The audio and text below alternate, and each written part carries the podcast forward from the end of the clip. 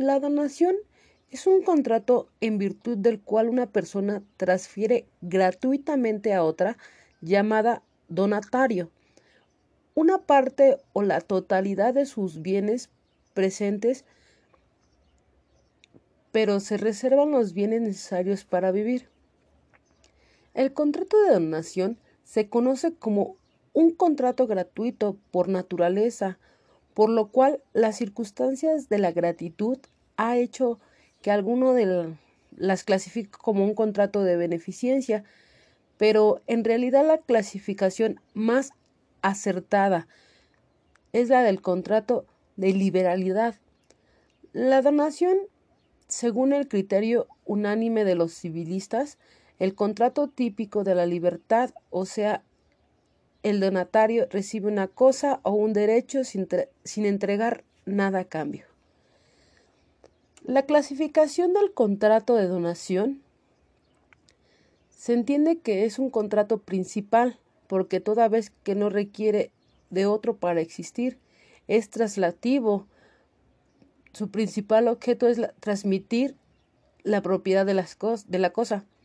Es unilateral cuando el donante se obliga a transmitir el dominio de la cosa. Es gratuito por excelencia es gratuito porque la carga existe solo para una de las partes excepcionalmente onerosas en la cual el donante impone cargas o deudas al donador. Es consensual porque recae sobre los bienes muebles menores de 200 pesos. Es formal si las cosas recaen sobre bienes muebles con el valor superior de 200 pesos, pero no inferior de cinco mil. Es instantáneo porque se traslada la propiedad de inmediato. Es de trato sucesivo porque cuando los bienes no se entregan al momento de la celebración del contrato, sino posteriormente o en distintas épocas.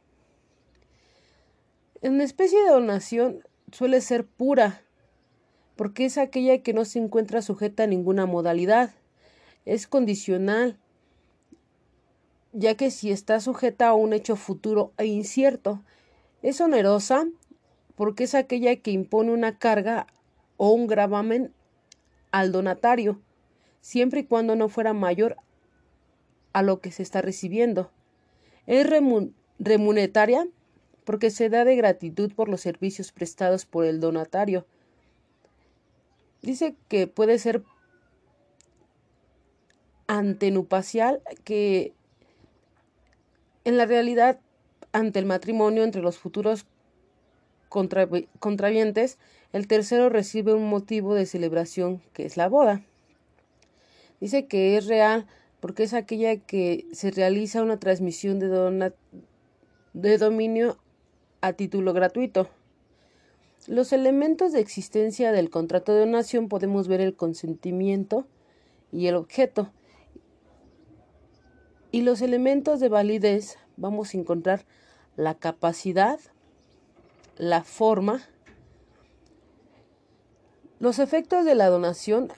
Las obligaciones del donante es transferir el dominio de la cosa, responder de la evicción de la cosa donada sin expresamente se, se obligue a prestarla las obligaciones del donatario. El donatario tiene el deber de gratuitamente, es decir, que cuando el donante se halla en pobreza, que él tiene la obligación de auxiliarlo.